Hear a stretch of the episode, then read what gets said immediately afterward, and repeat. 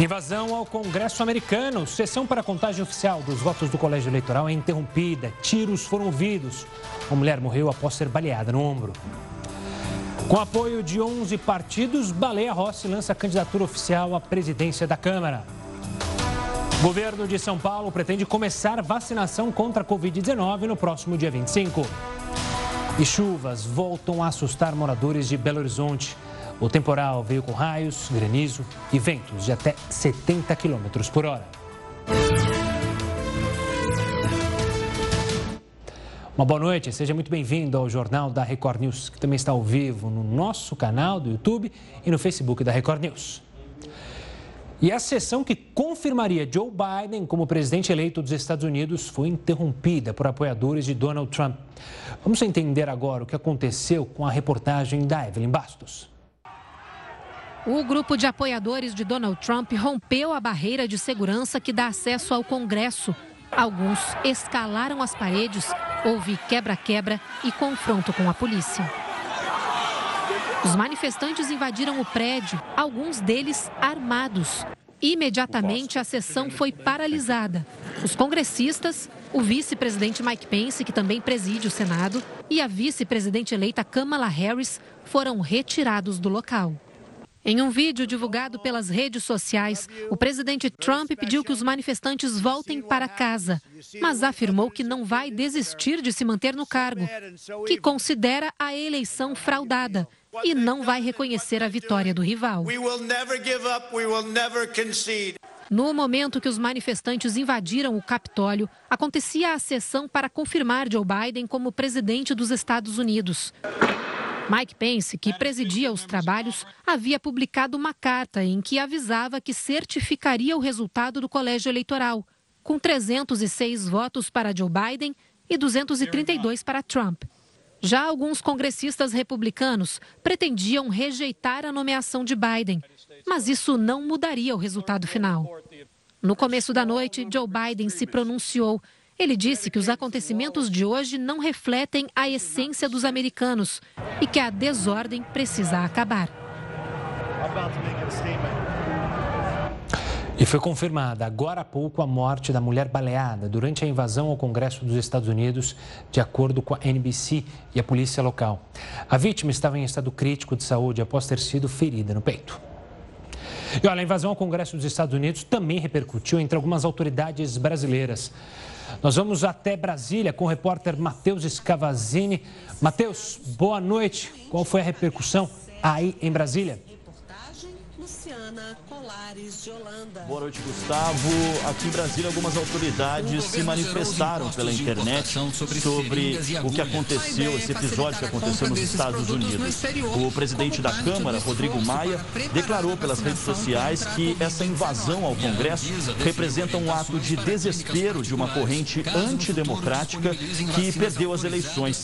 Disse que fica cada vez mais claro que a democracia é o único caminho com diálogo diálogo e respeito à Constituição. O presidente do Senado, Davi Alcolumbre, também se manifestou e disse que aconteceu nos Estados Unidos é inaceitável em qualquer democracia e que qualquer líder com espírito público deve repudiar e desaprovar atos como esse. Destacou ainda que a vontade da maioria sempre deve prevalecer. Compra no exterior. Matheus, no Judiciário também houve manifestação? Sobe para 303. A lista... Exatamente, Gustavo. O ministro do Supremo Tribunal Federal e presidente do TSE, ministro Luiz Roberto Barroso, classificou o episódio como triste e disse que apoiadores do fascismo mostraram hoje sua face antidemocrática e truculenta. O ministro disse que espera que as autoridades americanas reajam com vigor a essa ameaça à democracia. Gustavo. 300 milhões de informações, Matheus, e um ótimo trabalho aí em Brasília. Bom, para repercutir essa situação nos Estados Unidos, vamos conversar agora com o professor de Relações Internacionais, Sidney Ferreira Leite. Professor, obrigado pela participação aqui conosco. O Heroto Barbeiro também participa desta conversa. Professor, uma data hoje importante para a história americana. Como o senhor olha e vê o que aconteceu hoje nos Estados Unidos e é bom lembrar que ainda não acabou o dia, né? Porque toque de recolher em Washington. É, Nancy Pelosi falando para os congressistas que pretende ainda terminar essa sessão na noite desta terça-feira. É um episódio inédito, não há algo similar na história americana. O Capitólio foi alvo de violência quando da época da Segunda Guerra de Independência dos Estados Unidos, mas de uma força estrangeira, no caso, uh, os ingleses, né? Então, uh, o que nós assistimos hoje foi é, um fato uh, histórico único que daqui a 50 anos, se ainda existirem os livros de história, com certeza vai merecer não apenas uma página, uma página, mas talvez um capítulo inteiro né? porque pela primeira vez nós vimos, no caso dos Estados Unidos, uma ameaça real né? a, a uma das principais instituições da democracia norte-americana. E quando falamos da democracia norte-americana, a gente está falando do, do, grande modelo, do grande farol, pelo menos para o Ocidente, do que seja uma, uma democracia.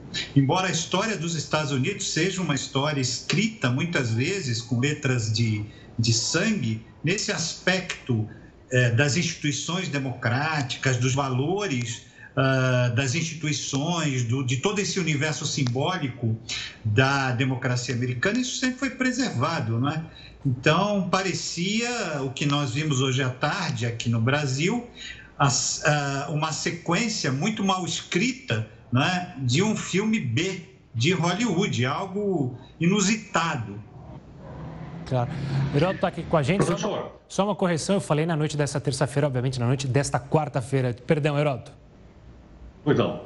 Professor, é, é, possível dizer que o que aconteceu hoje nos Estados Unidos, durante a tarde, e se estende até agora à noite, foi uma tentativa de golpe de Estado? Pode-se falar em golpe de Estado no que aconteceu hoje?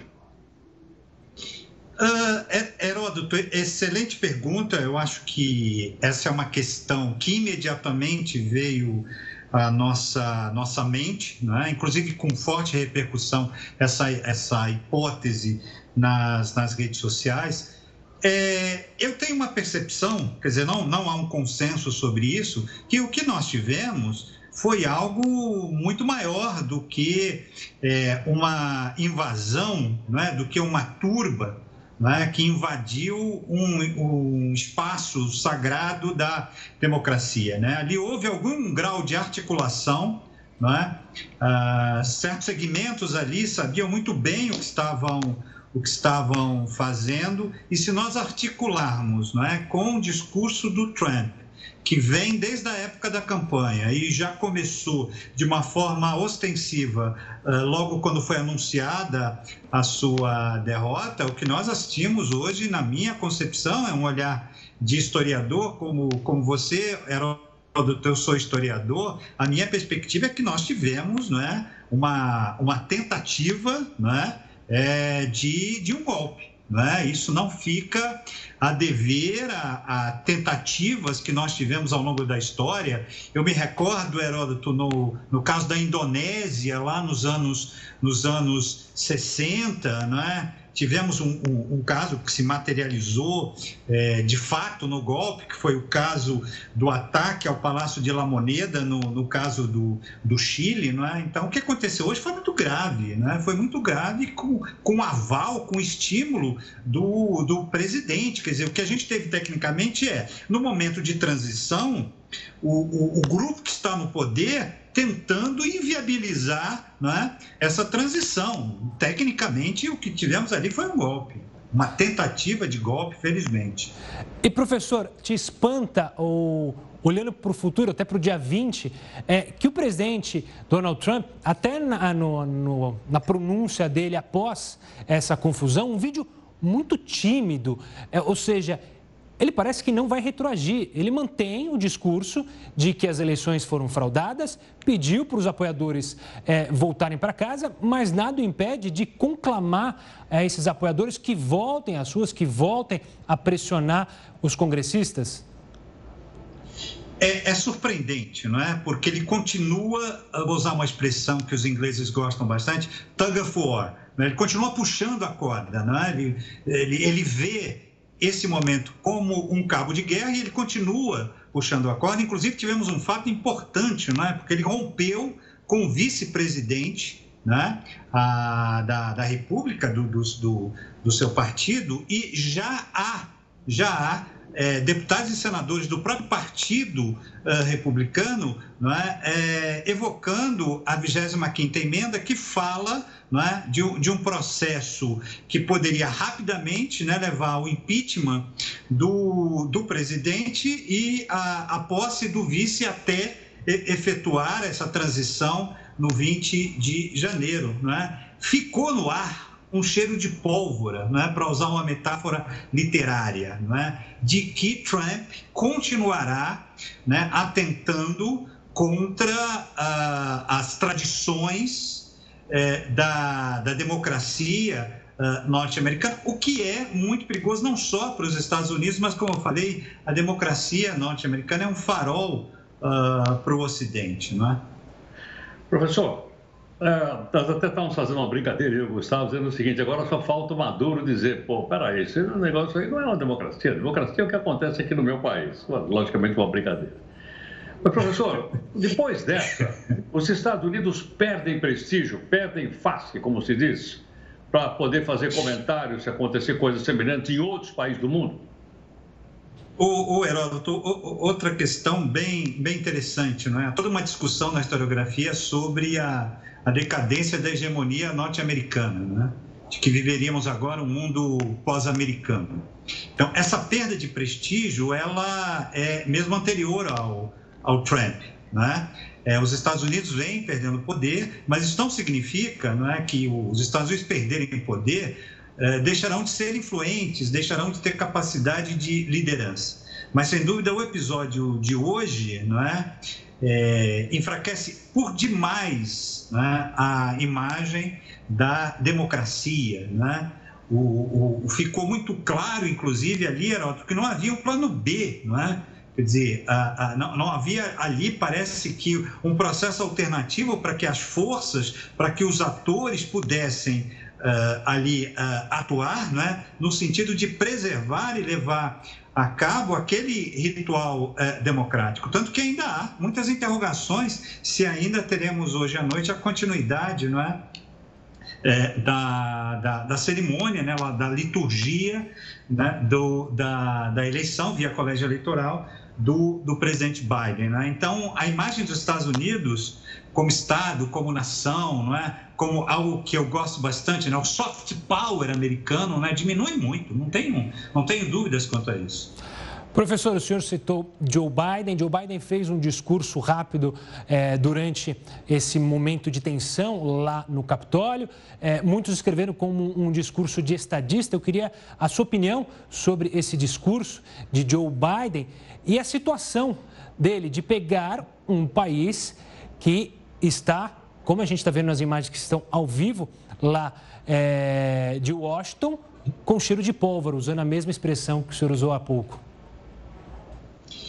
É, Joe, Joe, Biden tem uma, uma característica não é, que ele mantém de forma indelével ao, todo de, ao longo de toda a sua carreira uh, política, né, como senador, depois como vice-presidente de Obama e agora como presidente eleito, que é uma que a gente poderia chamar de uma serenidade, né? Ele, ele busca exatamente a, a moderação, né? mesmo uh, num cenário de temperatura elevadíssima, ele conseguiu fazer um discurso né, voltado para a preservação das instituições, voltado, enfim, para a defesa né, da democracia e dos valores uh, norte-americanos, não é? Então ele cumpriu ali uh, um papel que vem desempenhando com muita eficiência desde o lançamento da sua candidatura. De nesse momento, né? Não podemos esquecer que a gente está ainda no contexto de uma pandemia. Ontem e hoje nós tivemos um número uh, absurdo de mortos nos Estados Unidos, vítimas, né?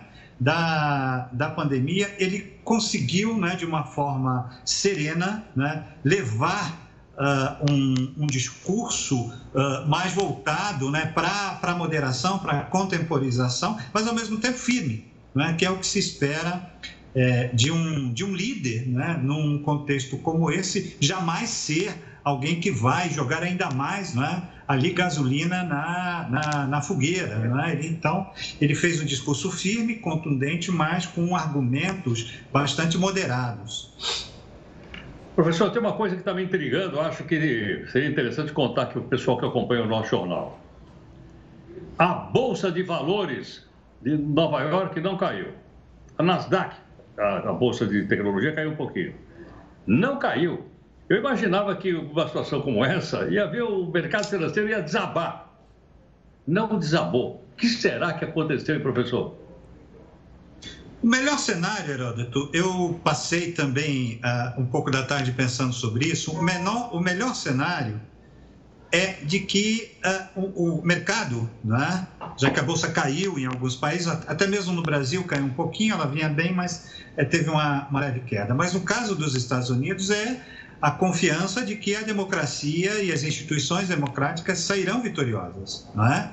De que mesmo diante de uma instabilidade como essa, uma instabilidade é, é, talvez nesse aspecto nunca vista, embora os Estados Unidos tenha vivido momentos de, de, de, de, de muita tensão política, eu me recordo final dos anos 60, a posse de, é, de Nixon, mas nada parecido com o que aconteceu hoje. Mas parece-me que o mercado é, investiu é, na, na crença de que a democracia norte-americana é suficientemente forte para uh, ah, superar esse, esse desvio é, grave que aconteceu uh, uh, na tarde de hoje eh, em Washington. Professor, obrigado pela, pela participação aqui conosco e também pela análise sobre esses eventos hoje em Washington. O Heroto volta daqui a pouquinho aqui conosco para falar mais sobre outros assuntos relacionados ao Brasil e ao mundo. Por falar em Brasil, a gente fala agora de São Paulo. É porque o governo estadual confirmou às prefeituras que pretende vacinar a população contra a Covid-19 já a partir do próximo dia 25, aniversário da capital paulista. O plano de imunização vai funcionar inclusive aos finais de semana. O encontro virtual reuniu o governador, secretários de Estado e 645 prefeitos. O governo manteve o cronograma para vacinar 9 milhões de pessoas entre os dias 25 de janeiro e 28 de março.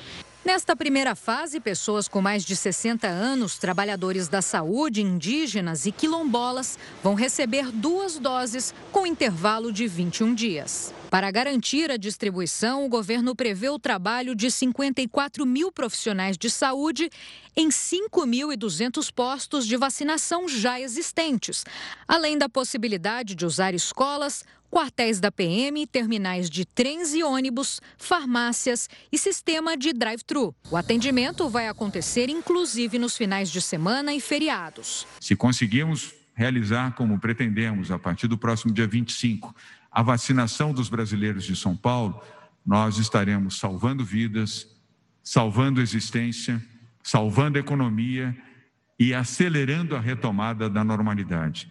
Ainda não há pedido de uso de emergência ou definitivo da Coronavac, vacina que é estocada e produzida pelo Butantan de São Paulo. Hoje houve uma reunião entre o Instituto e representantes da Anvisa.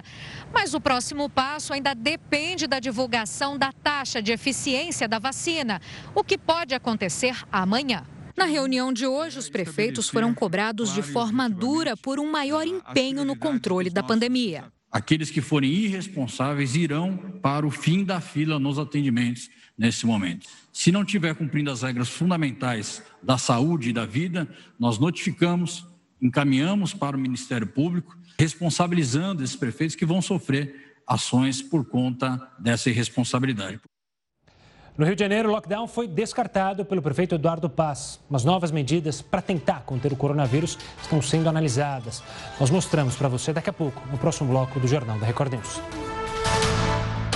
A situação do jogador Marcinho, ex-Botafogo, que atropelou duas pessoas e pode ser processado por omissão de socorro, se complicou ainda mais com a morte da segunda vítima. Ainda em estado de choque, Fernanda esteve no Instituto Médico Legal para liberar o corpo da mãe. Maria Cristina José Soares morreu depois de ficar uma semana internada. A professora foi atropelada junto com o marido, Alexandre Silva de Lima, no último dia 30 na orla da Praia do Recreio, na zona oeste do Rio. Alexandre morreu no local. Ela vinha evoluindo bem até que ela não conseguiu mais. Além dela estar tá muito triste, muito triste com a perda do, do marido dela. Ela estava sofrendo muito com, a, com, os traumas que ela teve. O acidente foi provocado pelo jogador de futebol Marcinho, que na ocasião ainda defendia o Botafogo, mas teve o contrato encerrado depois.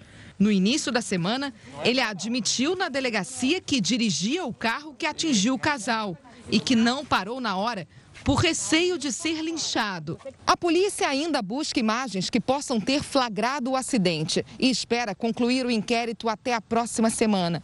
O jogador deve ser intimado a prestar um novo depoimento. Enquanto o jogador alega que estava a uma velocidade de 60 km por hora, uma das testemunhas contou à polícia que o carro de Marcinho devia estar com uma velocidade muito maior. A defesa das vítimas espera que ele seja processado por homicídio doloso, quando se tem a intenção ou se assume o risco de matar. No caso de dolo eventual, não seria de culposo. Porque ele assumiu o risco de, de matar pessoas, né? Parece que a vida está suspensa, sabe? E a gente só espera que mais uma vez o caso não caia em nada.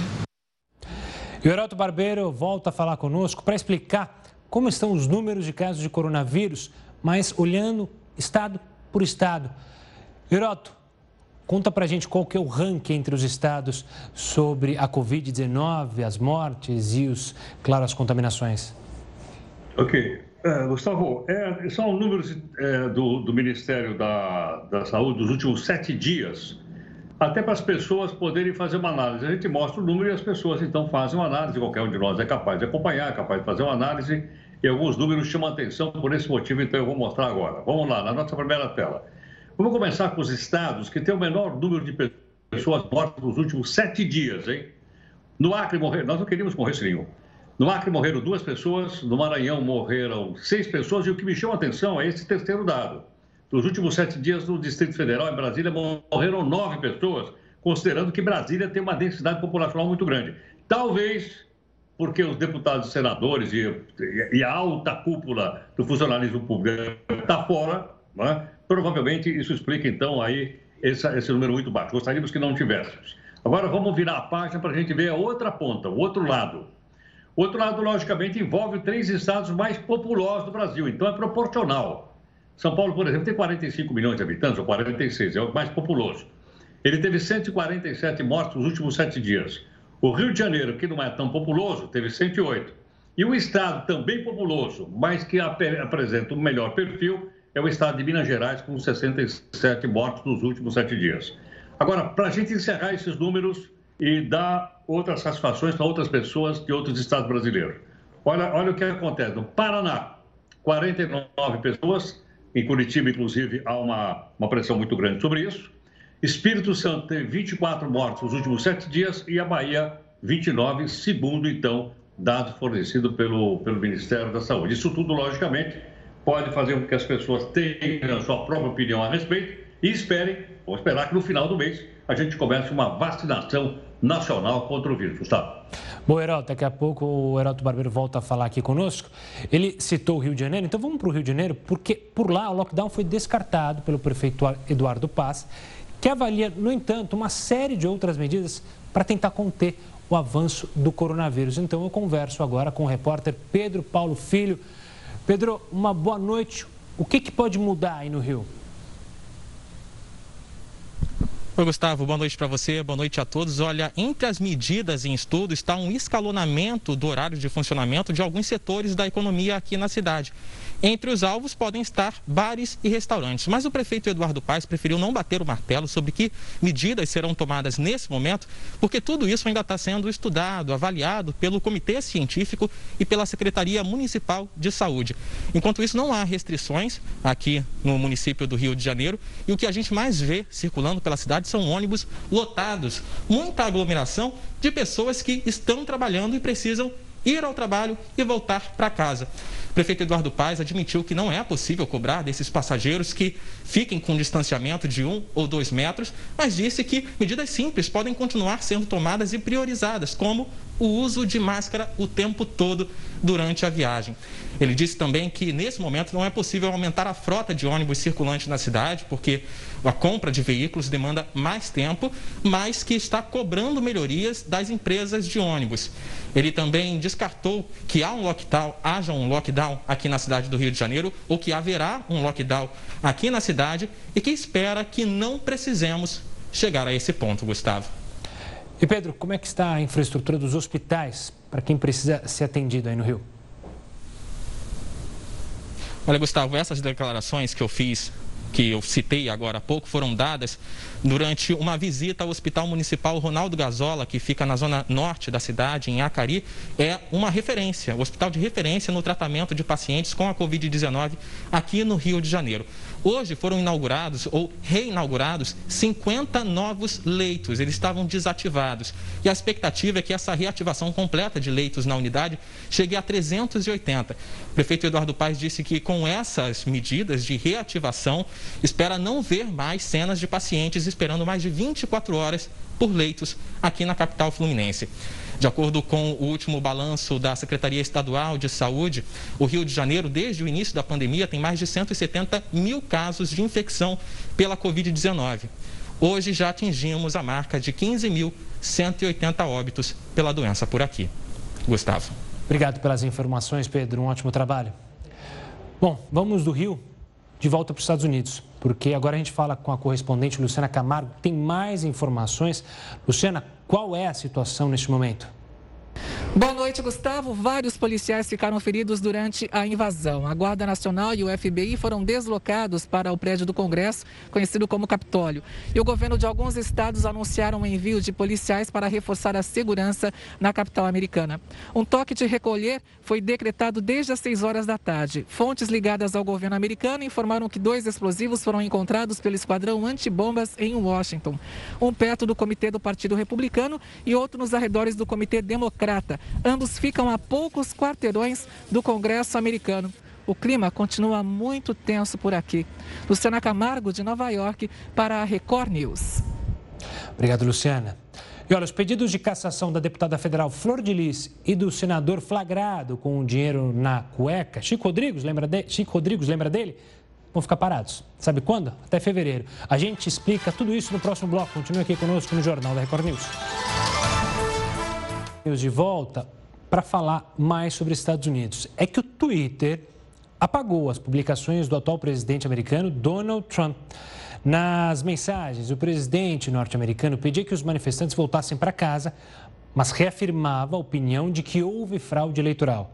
O Twitter sinalizou que as publicações violavam as regras da rede social. Vamos voltar a falar com o Heródoto Barbeiro para entender como é que andam os casos. Você deve lembrar da deputada federal Flor de Lis e do senador flagrado com dinheiro na cueca, Chico Rodrigues. Vai ficar para quando essa definição aí sobre o mandato deles, Heródoto? Olha, Gustavo, essa daqui é a chamada pergunta de um milhão de dólares. Por que razão? No caso da deputada, desde setembro, setembro, outubro, novembro, dezembro, quatro meses, nada do, da comissão de ética. Agora, é recesso, vai ficar então só para fevereiro. E no caso do senador, que você citou, o senador Chico Rodrigues, não foi bem na cueca que encontraram o dinheiro dele. Eu não vou falar porque vai pegar mal aqui. Mas não foi bem na cueca que encontraram a grana com ele. Tá? Ele é suspeito, não sou eu que estou falando isso, quem diz isso é a Polícia Federal e a Controladoria Geral do União de ter abiscoitado 20 milhões de reais naquela história, então, de comprar eh, produtos para combater o Covid, respirador, etc, etc. Agora, você sabe como é? Sempre tem aquela ação entre amigos. Então o negócio é de deixar o mais possível lá para frente para ver se o pessoal esquece. Detalhe, eles estão recebendo salário, estão recebendo auxílio moradia, estão recebendo auxílio, tudo quanto é tipo de auxílio, e as nossas custas. Agora vão dizer, bom, mas por que, que o pessoal não se mexe agora? Porque agora tem eleição para presidente da Câmara e presidente do Senado. A gente vai falar sobre isso aí mais à frente. Mas só um detalhe que eu queria perguntar para o pessoal que nos acompanha. O voto deve ser secreto. Mas eu pergunto, na sua opinião, você que está acompanhando a gente, Você acha que o voto para escolher o presidente da Câmara, o voto para conseguir para escolher o presidente do Senado, deveria ser aberto ou deveria ser secreto? Qual é a sua opinião sobre isso? Eu já tenho a minha formada aqui, viu, Gustavo? Boa, Heroto. Quem acompanha a gente pela TV e nas redes sociais, manda sua mensagem com a hashtag JRNews. O Heroto volta daqui a pouquinho aqui para trazer mais assuntos de importância aqui no nosso cenário. É, a situação do país não está nada fácil. Dados revelados hoje mostram que mais de 14 milhões de famílias vivem na extrema pobreza. Esse é o maior número desde 2014. A pandemia, aliada aos problemas econômicos do Brasil, fizeram 2020 atingir um número recorde, infelizmente relacionado à pobreza. No ano passado, mais de 14 milhões de famílias em situação de extrema pobreza estavam inscritas no Cadastro Único, instrumento do governo que coleta dados de pessoas de baixa renda. Essas famílias correspondem a mais de 39 milhões de pessoas e recebem renda per capita de até 89 reais. Os dados divulgados pelo Ministério da Cidadania revelam que o número de famílias em extrema pobreza no Brasil é o maior desde dezembro de 2014. Em 2020, muitas dessas pessoas tiveram ajuda do governo por meio do auxílio emergencial. O benefício pago pelo governo foi em média de 600 reais. Por isso, 95% dos lares do Bolsa Família acabaram migrando para o auxílio emergencial. Mas esse mês, o público voltou a receber um valor médio de 190 reais do Bolsa Família. A preocupação agora é que aumente ainda mais o número de famílias em situação de pobreza e extrema pobreza no país. E o ministro da Saúde, Eduardo Pazuello, fez há pouco um pronunciamento em rede nacional e disse que o governo irá publicar ainda hoje uma medida provisória para aquisição de insumos. O pronunciamento foi realizado em meio a críticas que o governo vem sofrendo devido à demora para adquirir a vacina. O ministro ainda ressaltou que o governo pretende que a vacinação seja gratuita e não obrigatória. Olha, as chuvas voltaram a assustar moradores de Belo Horizonte. O temporal veio com raios, granizo e ventos de até 70 km por hora. É o que a gente mostra para você no próximo bloco. Olha, desde o início da imunização contra a Covid-19 em mais de 40 países, nenhuma medida específica para o retorno da modalidade presencial em escolas e universidades foi anunciada. Muitas dúvidas Há, existem muitas dúvidas sobre essa volta, não só aqui no Brasil, mas em todo mundo. Para falar sobre a expectativa para esse ano, converso agora com Alfredo Freitas, que é especialista em educação. Alfredo, obrigado pela participação aqui conosco para debater algo super importante, que é a educação, não só aqui no Brasil, mas em todo mundo, em especial no Brasil. É, a gente não consegue vislumbrar rapidamente esse retorno presencial. O quanto isso vai afetar já que a gente está falando, é, daqui a pouco tem Enem, os vestibulares estão acontecendo, hoje teve da Unicamp, o quanto isso pode afetar o nosso ensino superior?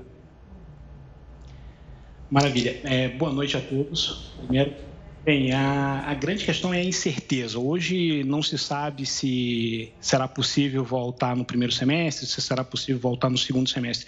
Eu penso que a incerteza ela dificulta o planejamento e acaba prejudicando bastante. Né? Em termos de ensino superior, acredito que o ano de 2020, para a maioria das instituições, mostrou que a internet pode é, resolver grande parte e ser um bom meio de ensino adequado para a maioria das pessoas no ensino superior. Outros níveis de educação, o desafio pode ser um pouco maior. É, no ensino superior, no início, algumas é, instituições, algumas universidades patinaram muito nessa disponibilidade de ensino para os universitários. É, você acredita que essas instituições conseguiram se adequar e já entenderam que possivelmente a volta presencial demore e quando voltar possa existir um híbrido entre presencial e também pela internet e até abrangendo um número maior de estudantes, não só é, em universidades, mas em cursos de pós-graduação, em cursos é, de especialização? Acredito que certamente o impacto da internet vai mudar uh, o retorno desse ensino presencial, mesmo quando ele puder ser feito integralmente presencial. Nos Estados Unidos, agora no semestre de, do fall de 2020, nós já tivemos um crescimento de 12% nas instituições que atuam exclusivamente ou principalmente com ensino via internet. E, no geral, nós tivemos um crescimento de, de estudantes em cursos de pós-graduação e um decréscimo de 560 mil matrículas nos Estados Unidos no ensino de graduação. Eu penso que no Brasil nós vamos ter realmente grandes mudanças também nesse retorno e não acredito que é o retorno pós-pandemia será um retorno ao estado ao que era em 2019. Não, vai retornar, mas vai retornar o presencial com grandes pitadas de ensino tecnológico. E algumas instituições no começo da pandemia, como você bem colocou, elas acharam que ia durar pouco tempo, acharam que ia voltar ao normal em duas, três semanas, e isso não aconteceu. As que acharam isso realmente fizeram um trabalho frágil. As que entenderam que poderia ser duradouro e encontraram soluções para adaptar, conseguiram ter grandes resultados. É, a gente pode analisar, Alfredo, e se preocupar justamente com o gap que pode ser criado entre quem tem acesso à internet, isso olhando claro para o Brasil, e aqueles que não têm um acesso à internet de velocidade rápida, e isso criar uma defasagem no nosso ensino, ou criar justamente um gap entre quem tem acesso, conseguir ter é, educação de qualidade e quem não tem, até possivelmente desistir de entrar na faculdade, desistir de seguir com os estudos? Certamente. É, até mesmo nos Estados Unidos, nós tivemos é, uma queda de pessoas que começaram a fazer faculdade. Como eu comentei, alcançou o número de menos 560 mil matrículas em cursos de graduação.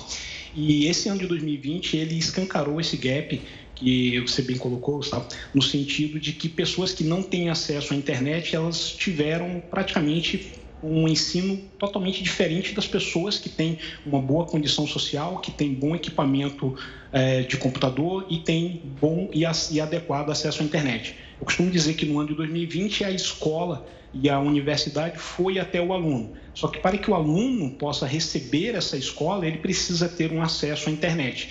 Infelizmente, as pessoas é, de menor renda no Brasil, elas ainda têm baixo acesso de internet, em algumas cidades menores também esse acesso é menor ainda, a disparidade ela ficou realmente é, clara e o gap aumentou bastante no ano de 2020.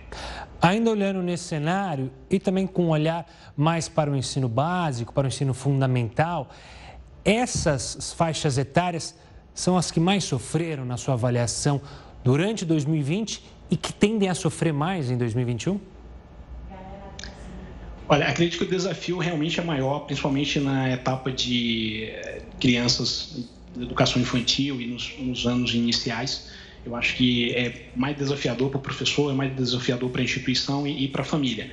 E esse desafio ele não encerrou nesse momento e nós não temos hoje uma previsão de quando encerrar. O MEC lançou uma regulação recentemente dizendo que cabe a cada estado, a cada localidade determinar dentro das possibilidades é, sanitárias, a eventual retorno e como isso pode ser feito. Então, é, disponibilizou para estados e municípios decidirem e é, fica bem difícil em relação ao ensino superior. Eu penso que é mais fácil você ter um bom ensino via internet do que no ensino fundamental e no, nos, nos anos iniciais. Alfredo, a gente, você citou o professor, eu queria olhar para o professor, porque a gente, claro, fala, o aluno, a escola está indo ao aluno, como você bem mencionou, o aluno se preparar, e normalmente o aluno, por justamente ser mais novo, está mais habituado a esse mundo da internet. O professor, a capacitação do professor para usar essas ferramentas, como você enxerga justamente esse ponto que imagino seja muito mais difícil, ou seja, transformar um professor que estava acostumado a lidar com a classe e de repente ter que ensinar ele a justamente usar ferramentas completamente novas. É, o quanto isso é tortuoso, é difícil, ainda mais no nosso país. Olha, é, é, isso é muito difícil. Eu trabalho há mais de 10 anos na Ambra University e nós, a cada período letivo, a gente tenta falar com os professores, entender o que cada um funcionou bem no período, o que pode, podemos melhorar, e isso a gente faz é, período a período há mais de 10 anos. E a gente percebe que tem sempre algo a melhorar. Então, instituições que vivenciaram o uso da internet pela primeira vez de forma forçada em 2020, elas acabaram tendo esse desafio porque os professores não estavam preparados, eles não foram previamente treinados. E eu penso que muitas instituições souberam adaptar, souberam contratar consultoria externa, souberam treinar seus professores rapidamente e fizeram um bom trabalho. Outras instituições elas passaram a sobrecarregar o professor, deixando com os docentes atividades que não são ou não deveriam ser da docência, por conta da confusão do que é atividade docente na internet, já que no presencial é muito mais claro e muito mais natural.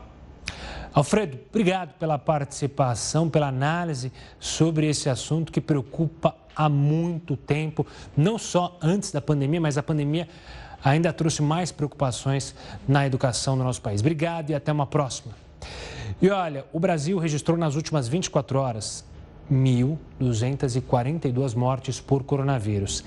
Esse é o maior número desde 25 de agosto.